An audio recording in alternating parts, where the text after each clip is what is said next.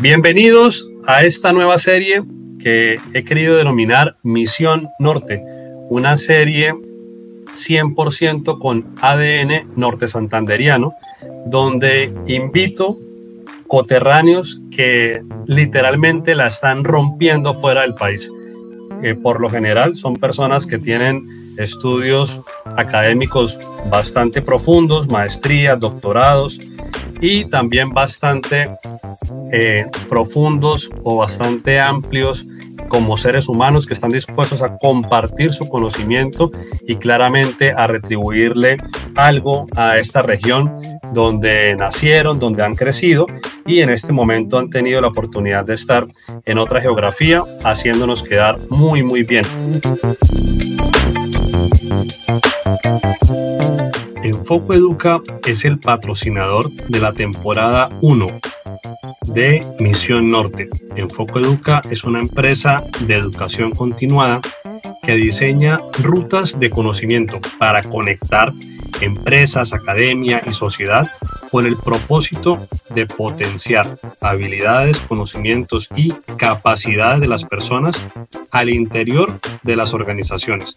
Podemos seguir a Enfoco Educa en Instagram como arroba Enfoco Educa.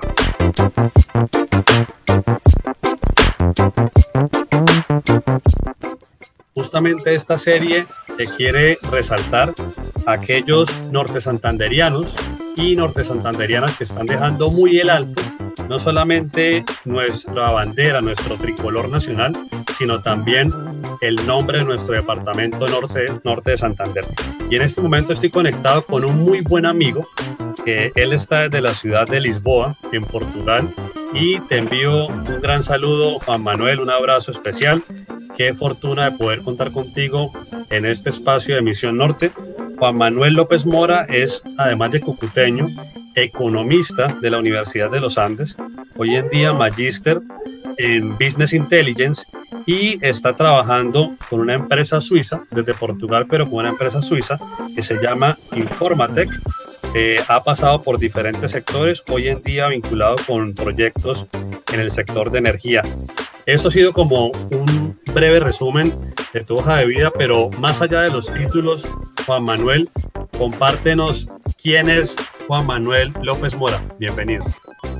Eh, bueno, gracias David, qué bueno saludarlo y muchísimas gracias por la invitación y me alegra mucho estar en este podcast y tener la oportunidad de participar.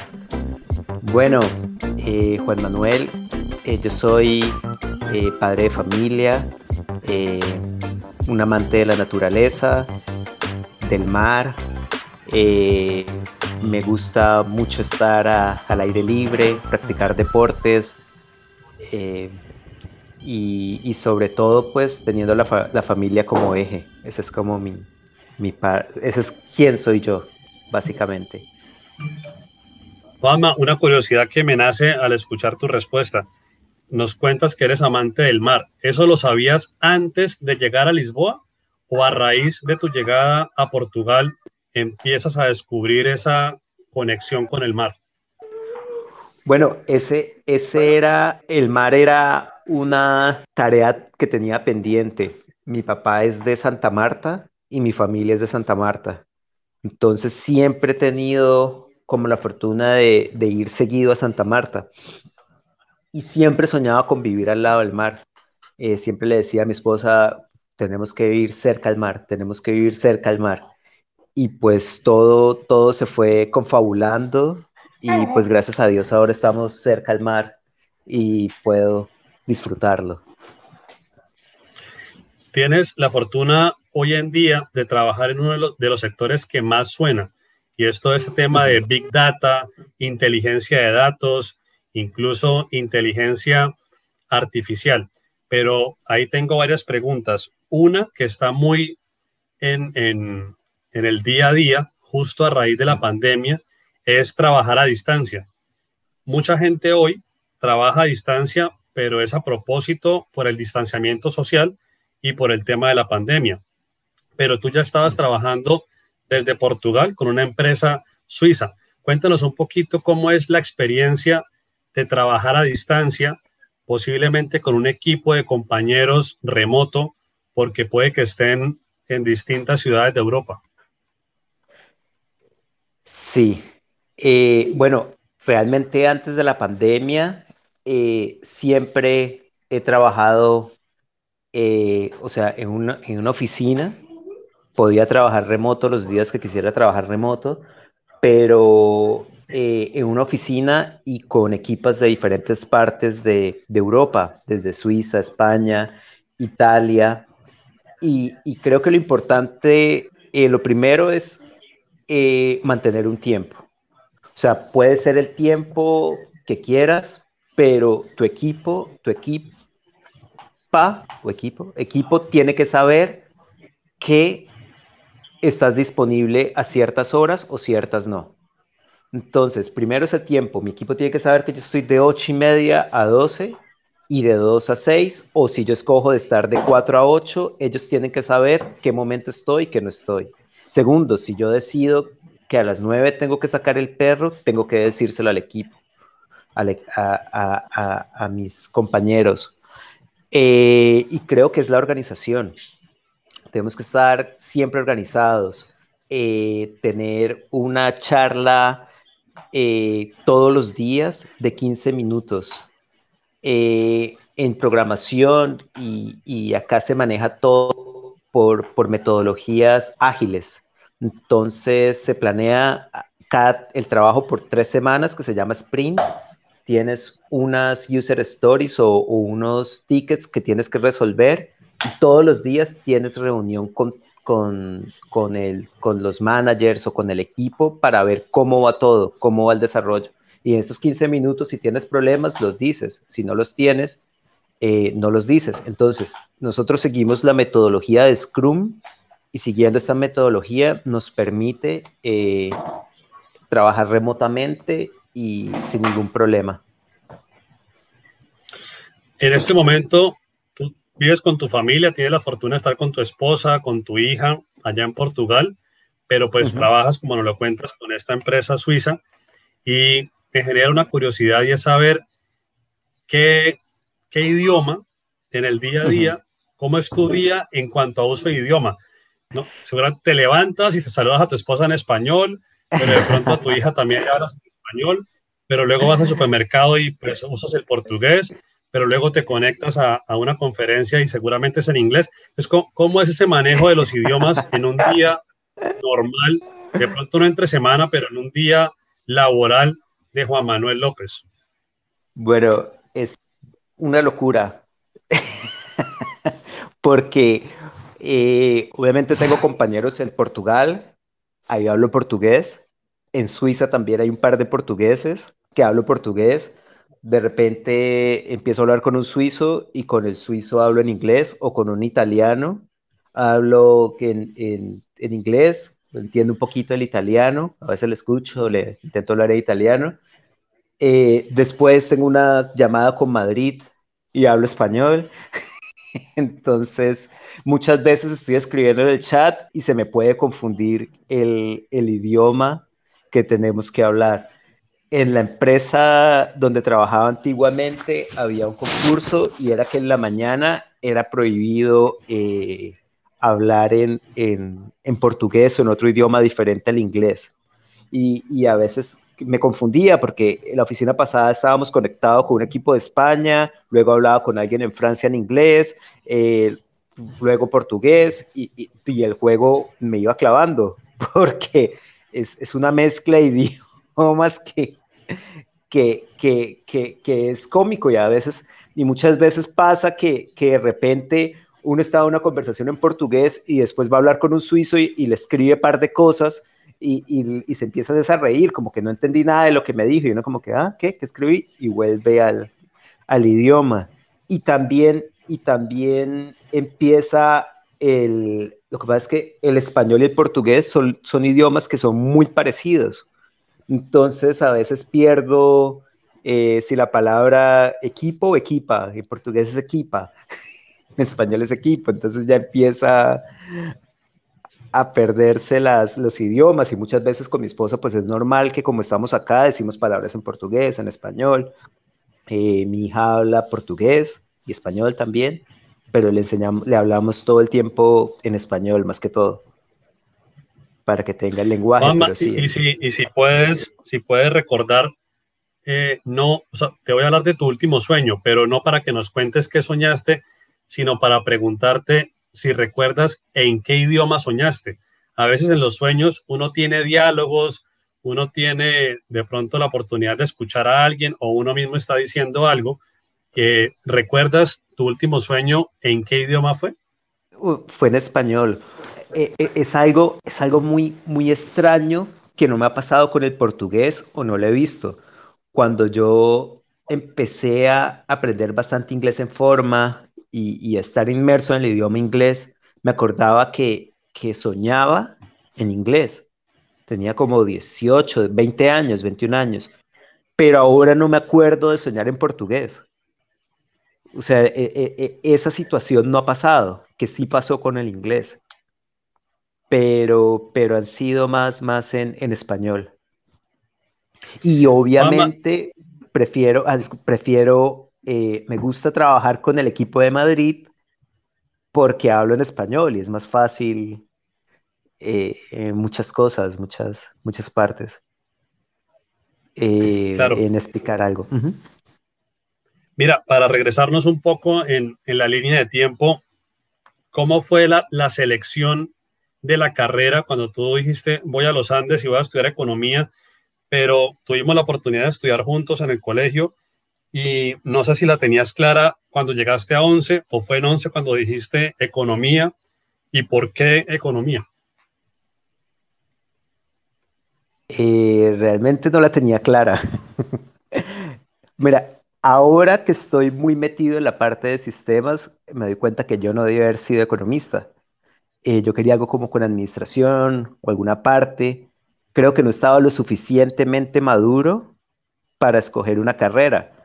Eh, me gustaban las matemáticas, pero tenía algunos problemas con la física que me, después me di cuenta que, que no eran problemas, sino que tenía un rechazo hacia la materia y quería estudiar como administración.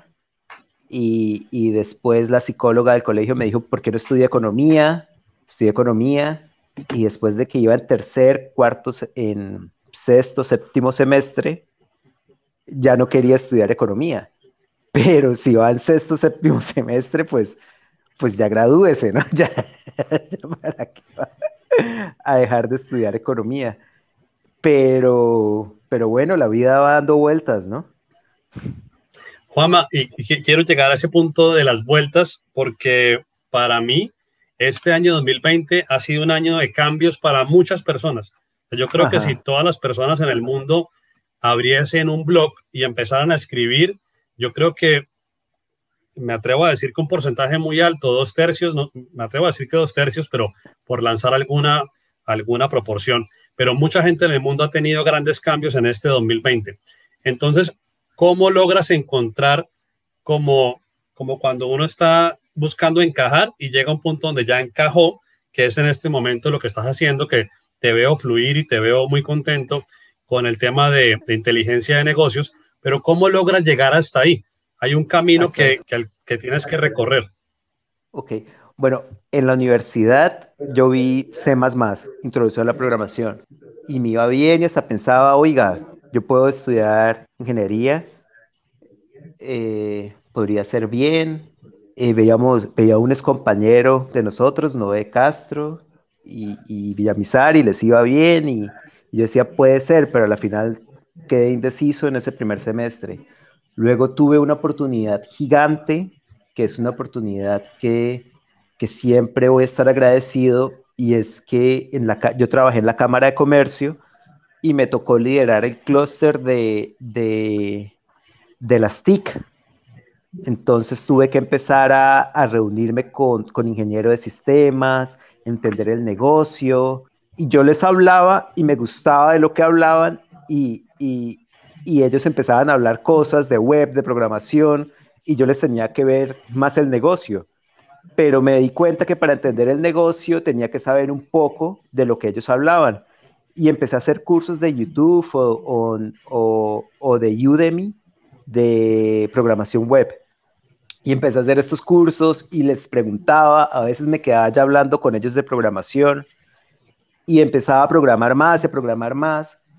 Y, y, y, en todo esto salió la oportunidad de ir a San Francisco y estuve en el Silicon, en el Silicon Valley, eh, fui a empresas tan grandes como Facebook, eh, Salesforce, hablaba con ellos, me contaban eh, todos los negocios que podían haber. Entonces a la final me decía, es que mire, tan sencillo que si usted tiene una empresa en Cúcuta que hable en inglés y sepan programar, le tenemos negocio. O sea, le, esa empresa vende acá.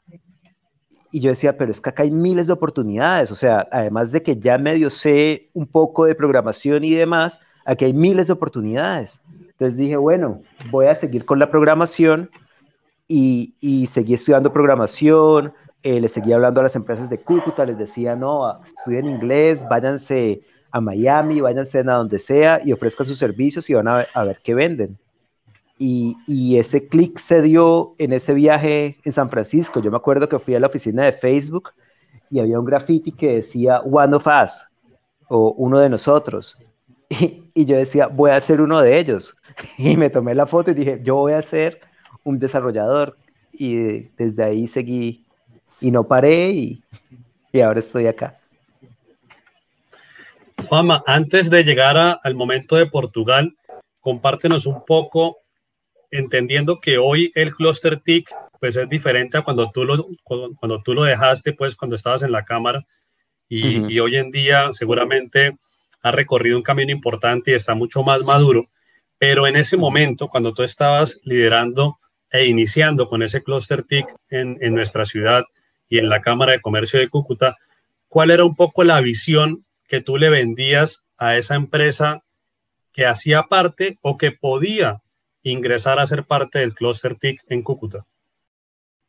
Que exportaran servicios era mi idea y, algunos tenían su software propio. Unos vendían software de educación y, otras partes. Entonces la idea, la idea era eh, entrenarlos en calidad, eh, mostrarles que el mercado estaba. Eh, también los llevamos a reuniones con la gobernación, con la alcaldía. y yo creía que ellos tenían el talento, les faltaba personal, les faltaba más personas capacitadas como, como es el resto del mundo.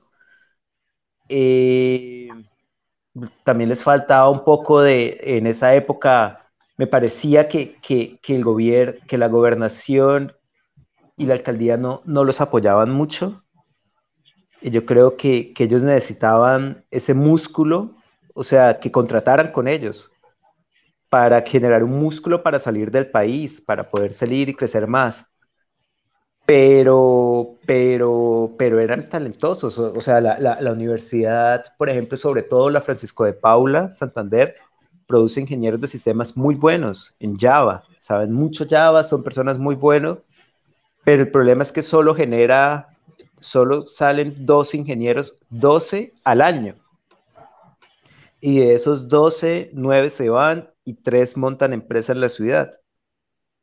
Pero a la final siguen siendo muy pocos los que quedan, ¿no? Y los que pueden, los que pueden contratar a los nuevos que salen. Pero, pero. Y en ese ecosistema, cuando estabas en Cúcuta, ¿qué rol tenía el aprendiz SENA o el aprendiz que se formaba en el SENA?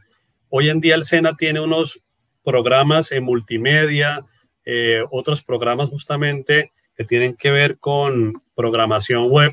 No sé si estaban en ese, en ese momento cuando tú estabas al frente del clúster y cuál era como esa articulación con el SENA como pues una casa que le da la oportunidad a nivel técnico y a nivel eh, sí, técnico y de educación para el trabajo a muchos jóvenes.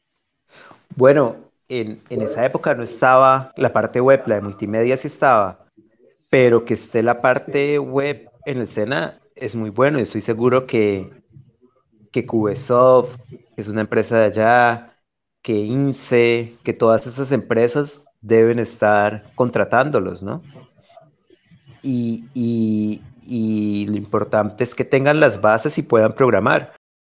Que hable inglés y sepa de programación eh, lo contratan o en Europa o en Canadá. Entonces es, es, una industria en que, en que se necesitan personas capacitadas. Todo el tiempo se necesitan muchas más personas y además eh, crece mucho más rápido la tecnología que la, que la mano de obra, como decir, que la mano de obra que la sabe manejar. Acá se cumple algo que decía Keynes, que economista Keynes, que era que, la tecnología va más rápido que la persona que la adapta. Entonces, que el SENA participe ahí, en esa época no estaba, pero es un actor muy importante y que le va a ayudar a la región. Entonces, como, como, como decía, yo sé que, que, que hay empresas que fueron a Estados Unidos y fueron a ofrecer sus servicios.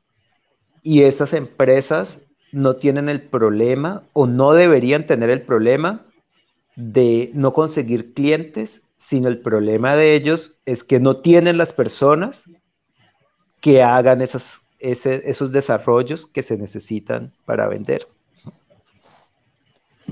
Juanma, si por algún motivo, digamos, de familia, tú decidieras regresar a Cúcuta, como mudarte a Cúcuta, ¿crees que podrías seguir manteniendo el trabajo, el empleo que tienes actualmente con, tu empresa, con Informatec, pero estando en Colombia o, por ejemplo, en el caso de, Cúcuta?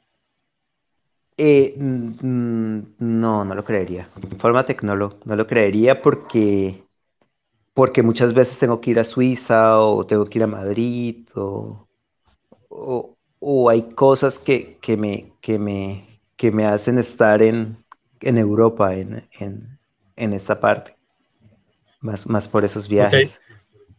Cuéntanos un poquito, cuando ya tú decides pasar de ese estudio empírico que nos cuentas que empezaste primero a estudiar por tu cuenta de manera autónoma, con cursos, con videos en YouTube, en fin, que estudiaste programación web, a cuando tú dices, bueno, me voy a lanzar ya con algo mucho más formal, que es la maestría. ¿Cómo, ¿Cómo fue ese momento? Bueno, yo empecé a, a decir, bueno, intentemos no perder lo de economía, empecé a buscar en varios países, decía, ¿será que voy a estudio programación? Pero era muy difícil estudiar una maestría en, sistemas. Pues necesitaba algo que, me dejara entrar. Y empecé a buscar en varias ciudades de Europa y, encontré en Portugal una, una muy buenas opciones. Primero, universidades muy buenas y segundo, más económicas que, que el resto de ciudades de Europa. Eh, y dije, bueno, voy a hacer la maestría. Eh, voy a lanzarme con esa maestría que yo estoy seguro que, que con algo más formal y, y, con algo más, más, más, pues aumentando mis, mis, mi conocimiento puedo entrar. Y, y ahorré, vendí el carro y me vine. Y eso fue hace ya tres años empecé en la universidad, la universidad todo era, casi todo era muy práctico en la maestría. Era hacer código, el computador, dos clases teóricas y como 10 técnicas. Y, como a los seis meses que ya pues necesitaba de un trabajo, eh, me presenté una, en una empresa que se llama SDG y, y, fue, fue muy bueno porque es una empresa que, que son como 500 personas y en Barcelona y en España tiene como 200, 300 personas y el director de España y de el director dueño de España y de Estados Unidos es un paisa, es un colombiano.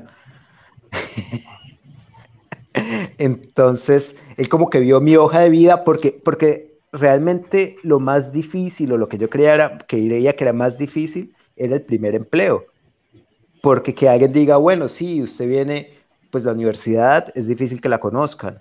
Eh, viene de, Colombia, eh, que tanto sabe, que no sabe, eh, se adapta al sistema de trabajo de acá, no se adapta. Y, cuando él la vio, después me contó el, el CEO de Portugal, Alejandro miró y dijo, viene una muy buena universidad de Colombia, no sé qué tanto código sabe o qué no tanto código sabe, pero bueno, yo creo que, que, si lo ven bien, contrátenlo, no sé qué, la, la, la. Y así entré a mi primer puesto de programación acá.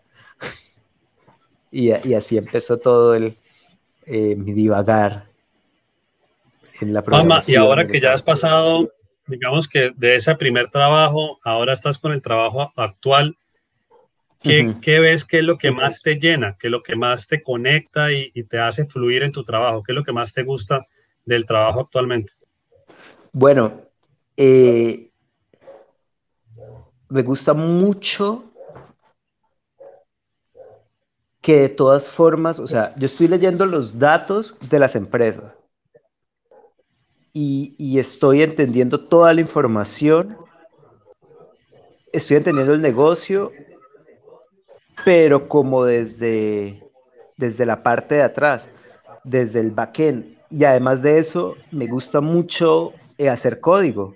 O sea, para mí la diferencia entre hacer código tres, cuatro horas o sentarme a jugar en el, bueno, tengo Nintendo, en el Nintendo cuatro horas, no me da diferencia. O sea, entonces, además de que me estoy divirtiendo, eh, me gusta la lógica, eh, me gusta hacer el código, me gusta interactuar, estoy viendo, entendiendo negocios y cada vez son diferentes. O sea, el año pasado estaba en una parte farmacéutica, este año estoy en energía, en unos años voy a estar de otros. Entonces es algo que, siempre es nuevo, un, un, negocio nuevo y además la tecnología avanza muy rápido. Entonces te tiene que, tienes que mantener actualizando, aprendiendo cosas nuevas y, esa parte me, interesa, me, parece buena.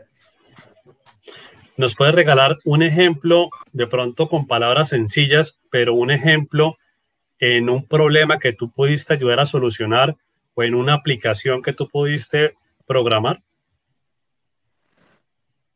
Uh, bueno, las de energía son, o sea, programación siempre es en equipo, ¿no? Es en equipo, pero la energía me encanta porque son energías renovables.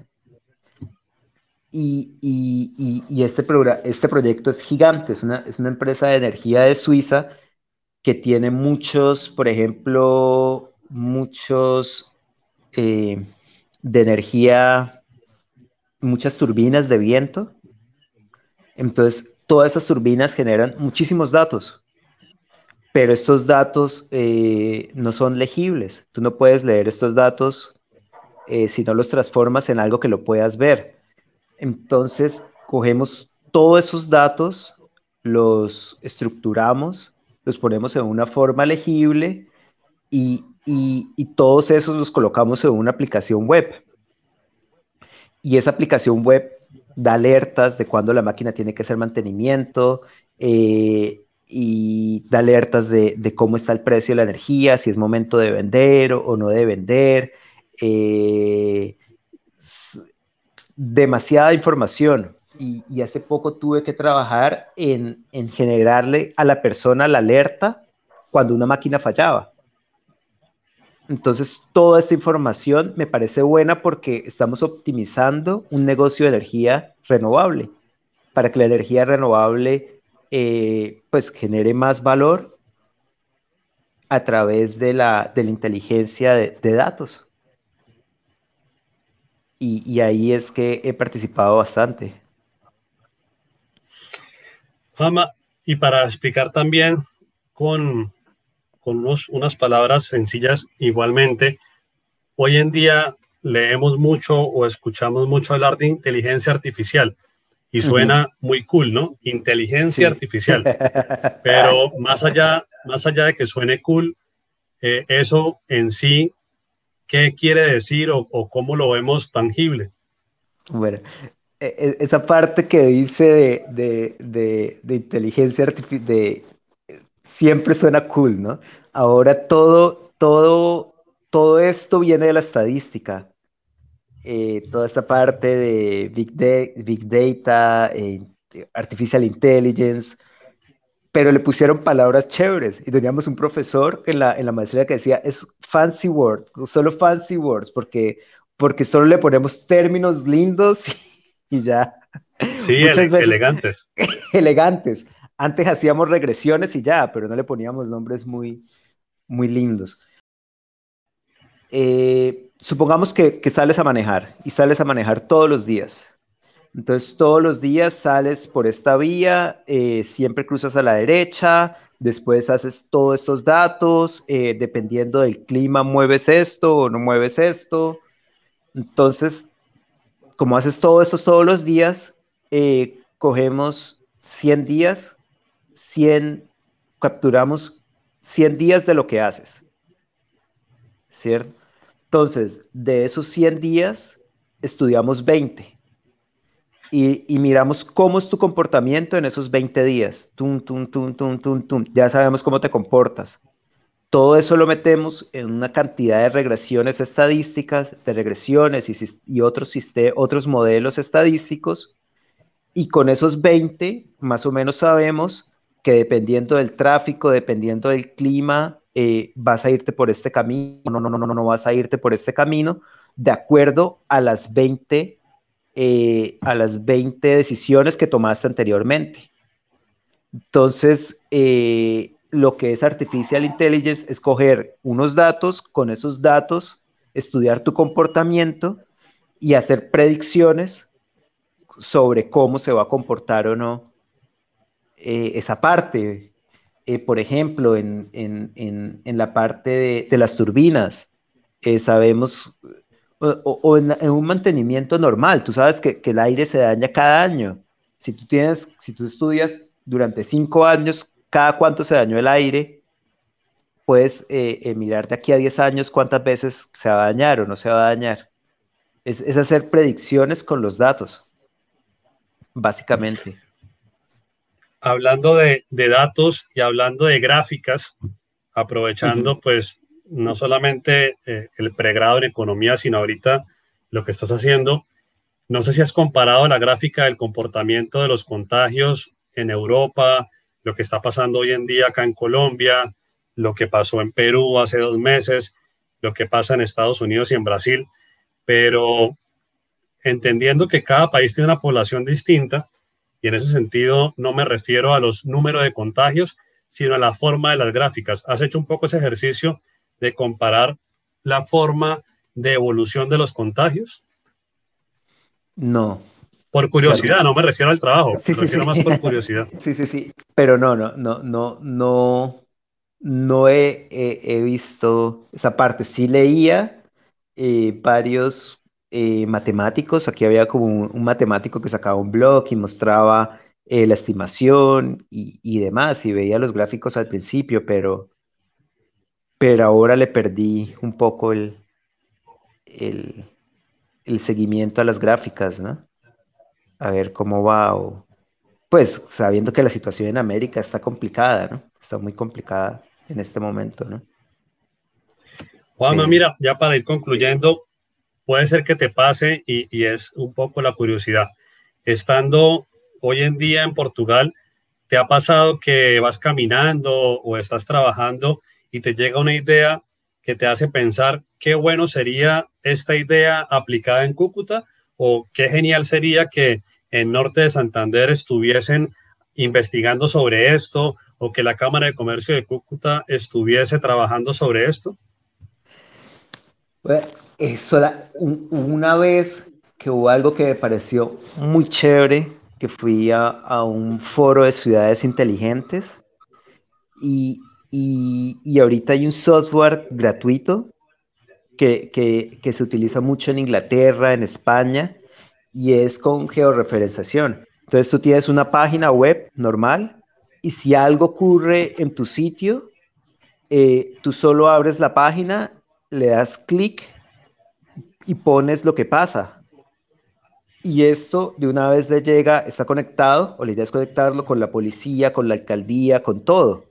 Entonces la población sabe qué pasa, la policía sabe qué pasa y, y, y, hay una, un, control mucho más, más fácil y la ciudad empieza a volverse inteligente. Y además de volverse inteligente, se empiezan a generar datos. Porque es que yo, yo no puedo, yo sé qué pasa en Cúcuta, pero no tengo datos, sé por el, por el conocimiento urbano. Y, el otro día estaba viendo esta parte y es un software gratuito que, ya está, solo necesita una persona que lo configure en, uno o dos días y lo tienes y empiezas a, a generar datos, eh, no sé, donde hay problemas entre los vecinos, donde hay robos, donde ocurren más, a qué hora. Y todo esto genera un cambio dramático porque hasta con estos datos tú hasta podrías decir cuándo más o menos o no va a acontecer algo, va, a pasar algo. Y, se empiezan a, generar datos que tanto necesita eh, una ciudad como la nuestra. E, ese ha sido más como, como, como el que vi y me pareció genial. Y además de que era genial, el código estaba abierto. Entonces, eso fue lo que me gustó más.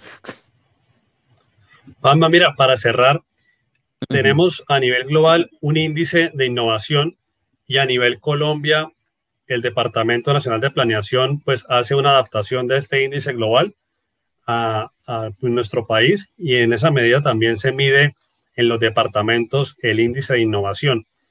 Hay una variable importante que es la relación entre las empresas y las universidades o los centros de investigación. En, esa medida de poder medir la relación entre universidad y empresas o eh, empresas y centros de, de investigación, ¿cómo crees que se pueden empezar a generar datos a partir de esa relación? Más allá de la encuesta del DANE, que actualmente lo que sucede es que el DANE hace unas encuestas y el DNP toma datos de esa, encuesta del DANE. Pero si a nivel local se quisiera empezar a medir mucho más la relación empresa-universidad, ¿cómo crees que se pudiera empezar a generar unos indicadores en esa relación? En la relación, hmm. bueno, la, no sé, yo, yo creo que, que la, o sea, e, es que no son muchos datos, ¿no? Que tú puedes generar una relación. Tú puedes saber, está colaborando, no está colaborando, y no puede pasar de una encuesta a la final. Puede, puede ser, o sea, sí puede ser que una universidad le ayude a la empresa a, a generar datos, que sería lo óptimo, ¿no? Que las empresas empiecen a generar datos, que si yo tengo una máquina, porque no le pongo sensores y veo que ¿qué me genera? O sea, ahí la universidad podría entrar a hacer eso y decir, oiga, vamos a generar datos y la universidad puede manejar esos datos y tener un mayor conocimiento de sus empresas. Y a medida que tiene un mayor conocimiento, pues puede avanzar. Pero, pero como tal, en la relación, en cuantificar la relación, es muy difícil que pase de, un, que pase de algo de lo que hace el DANE porque yo digo, ok, la universidad tiene una relación con la empresa, pero, pero no puede generar tantos datos de esa parte, pero la universidad sí puede influenciar a que la empresa genere datos y sacar demasiado provecho de esos datos. Ambas mira, otra, otra de las palabras fancies, otras de las palabras elegantes, es justamente innovación. Y a veces, eh, no solo por el hecho de crear un departamento de innovación en una empresa, implica estar haciendo innovación. Tú conoces bien el contexto a nivel empresarial en Cúcuta, sabes que tenemos un grueso de microempresas, hay una, hay una población también importante de empresas pequeñas y un grupo más bien reducido de empresas medianas y uno mucho más estrecho de empresas grandes. ¿Cómo crees que este grueso de microempresas y empresas pequeñas pueden ir haciendo eh, de su día a día un proceso de innovación real, más sin necesidad de tener un gerente de innovación o un coordinador de innovación o colocarle a la puerta de una oficina un rótulo que diga Departamento de Innovación. Bueno, yo, yo creo que, que acá, la innovación la, la, manejan mucho desde el conocimiento, desde el knowledge transfer. Eh, yo creo que, la innovación es saber escuchar, y generar espacios para que el, que el conocimiento fluya. Si, si, si yo soy microempresario y tengo mi empresa y no escucho a mis cuatro empleados, no voy a captar el conocimiento que ellos tienen para generar innovación. Si yo tengo cinco empleados y los escucho y genero espacios, día afuera, espacios afuera, conversaciones para saber cómo ellos optimizan y ellos de seguro tienen modelos para optimizar, voy a empezar poco a poco a hacer innovaciones en los procesos eh, y después de estos procesos va creciendo la innovación en producto y demás. Pero la innovación es como una forma de vida, es escuchar a los demás, es intentar captar el conocimiento, porque el conocimiento está. Pero, pero si, si, si es un dueño que cree que tiene la razón y que no, genera los espacios para que sus empleados le hablen, eh, le muestren nuevas formas de ver el producto eh, y de esto toma una decisión, eh, es muy difícil. O sea, yo creo que la innovación está dentro de su empresa, pero tiene que generar los, los espacios para que esta innovación salga a flote y este conocimiento se, se, se, se fluya y lo, y, lo, y lo pueda captar. Y después de captarlo, eh, llevarle una innovación en producto, una innovación en, en procesos y demás. Juanma, mira, con esta pregunta cerramos y me gustaría saber cuando tú le hablas a alguien de Cúcuta, le hablas a un amigo español o a un amigo italiano o a un amigo allá en Portugal, le hablas sobre tu ciudad, ¿qué es lo que más le cuentas sobre Cúcuta o qué es lo que más te hace sentir orgulloso que tú eso lo cuentas sobre Cúcuta. Y bueno, la, la, verdad es, es que, pues lo primero que uno dice es Cúcuta, la frontera, y, y, las personas empiezan a entender que oh, está al lado de Venezuela, se está en crisis, o sea, ahorita no estamos en una situación muy, muy buena, ¿no? Muy, muy, muy alegre, pero eh, yo creo que las personas, eh, además de las personas, los paisajes, y, ya, pero, pero realmente eh, cuando decimos que estamos en Cúcuta y que estoy en la frontera, pues la, persona entiende lo que está pasando y, la conversación torna, la conversación se da más hacia el lado de, de cómo está la ciudad, eh, cómo están los venezolanos que están llegando, eh, más, más por ese estilo, ¿no? Que es, es, es, es la realidad, ¿no? Es, es, como, como si le preguntaras a alguien ahorita de, del Líbano, cómo está la, la o sea, si, si, conoces a alguien ahora del Líbano, eh, le vas a querer preguntar, oiga, ¿qué ha sabido de cómo fue la bomba o cómo fue la bomba, no? Este, la explosión. la explosión, sí. ¿Qué ha pasado en Beirut? En fin. ¿Qué ha pasado en Beirut? En fin. Entonces, eh, eh, se, se, torna más, se, se vuelve más de, de, ese, de, ese, de esa forma la, la conversación sobre la ciudad. Genial, mamá. Muchas gracias por, por, tu tiempo. Y yo quería, siempre cierro igualito, y es preguntando justamente por esa pregunta que no hice. ¿Cuál fue esa pregunta que no te he hecho pero te parece importante y nos puede servir para cerrar el episodio. ¿Qué me da felicidad? ah, bueno, por ejemplo, ¿qué, te produce felicidad además de estar viviendo al lado del mar? Ah, bueno, yo creo que, eso es importante, ¿no? Porque, porque la felicidad es tranquilidad. La felicidad es, es estar tranquilo. Eh, y, tener una, una parte entre, entre la vida familiar y el trabajo. A mí una vez me pasó algo cuando yo llevaba dos, tres semanas y, era que yo estaba con el celular afuera. Y dije, ah, yo cago con el celular afuera y lo fui a guardar rápidamente. Y, y, me acordé, me acordé que ya no estaba en Colombia. Y esta tranquilidad es algo que, que nosotros, espero que Colombia un día lo alcance, porque nosotros somos una economía que la mayor parte de nuestro dinero se va en seguridad.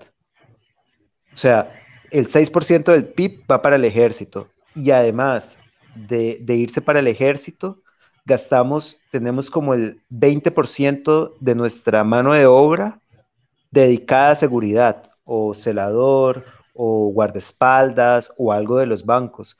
No, no, no es que esté desmeritando esto, pero imagínese que este 20% de personas estuviesen dedicados. Fuesen programadores, por ejemplo. No, pues fuesen programadores, seríamos Japón. pero, pero si, si fuesen programadores, generaran más valor en una industria, o sea, seríamos un país mucho más rico, muchas cosas, pero no hemos podido superar un problema de seguridad y tranquilidad, ¿no? Yo confieso algo acá, no solamente para Juanma, sino para todos los que escuchen esto. Cúcuta tiene una dependencia eh, o pertenece a la alcaldía, pero es una entidad descentralizada, que es el Centro Tecnológico de Cúcuta. Y ese Centro Tecnológico de Cúcuta, de tecnológico, tenía muy poquito, además del nombre, muy poquito, y venía haciendo formaciones como, por ejemplo, eh, arreglo de uñas, como por ejemplo corte de pelo, y no pasa nada con eso, pero esas formaciones se las podemos dejar a otro tipo de institutos y que el Centro Tecnológico de Cúcuta pues se encargue de lo realmente importante e, en, su centro de negocio, en su core, en su misión, que es la parte tecnológica. ¿Y por qué tiene que estar haciendo unas formaciones en otros temas que otro tipo de entidades lo pueden hacer?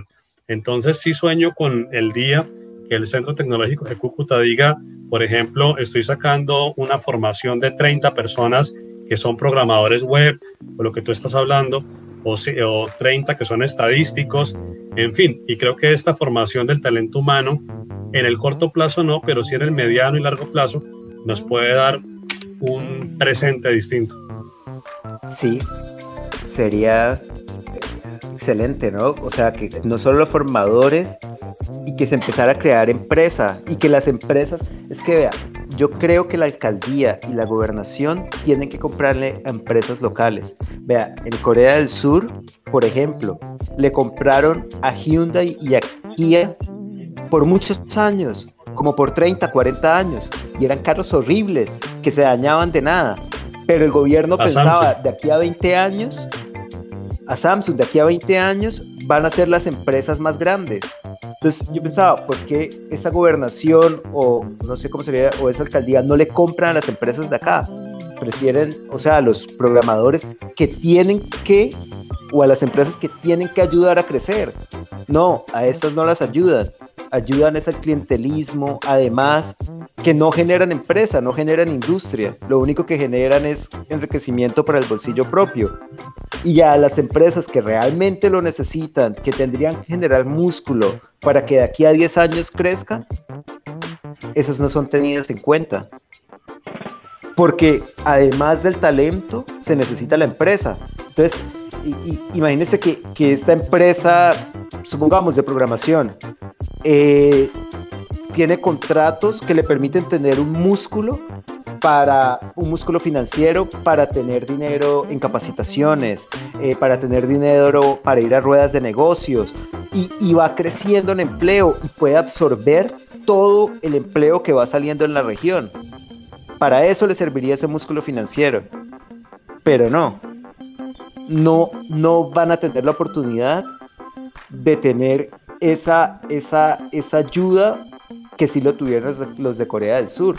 Y además recordemos que Corea del Sur en ese momento era más pobre que Colombia, pero le invirtieron en sus empresas. estamos hablando para contextualizar a la gente, estamos hablando de más o menos mediados de los años 50, o sea, estamos hablando como de 1955, cuando se enfría el enfrentamiento entre Corea del Norte y Corea del Sur. No podemos decir que la guerra se acabó porque nadie está, o sea, no, no había un ganador, pero ellos deciden parar la guerra, el país queda destruido y en ese momento comienza la reconstrucción de Corea y es un poco de lo que Juan Manuel nos está presentando. Juanma, te envío un gran abrazo acá desde tu ciudad, desde la ciudad de Cúcuta. Me encanta que estés con tu hija, con tu esposa, gracias. estés feliz al lado del mar y que sigas programando con muy buena salud por largo, largo tiempo. gracias.